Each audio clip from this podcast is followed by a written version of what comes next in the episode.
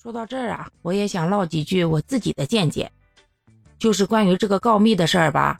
当时的环境之下，有没有冤假错案，这小五同学心里没数吗？那么聪明一个人，哪那么容易就被糊弄呢？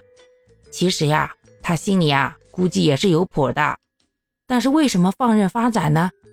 我估计啊，他指不定也正好借着这个机会，把一些个。反对他当皇帝的，甚至老古板思想的人啊，也给借刀杀人拔除了。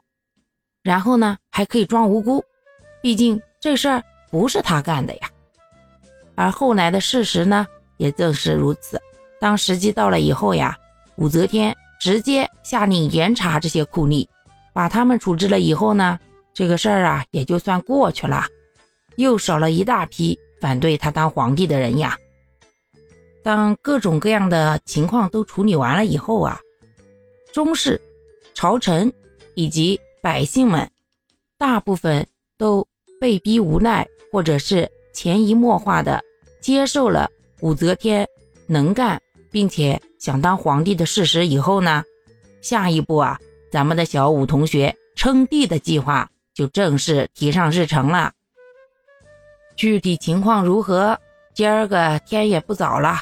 咱们明天呀，再接着唠哈。好啦，感谢各位的收听，我们今天就分享到这里啦。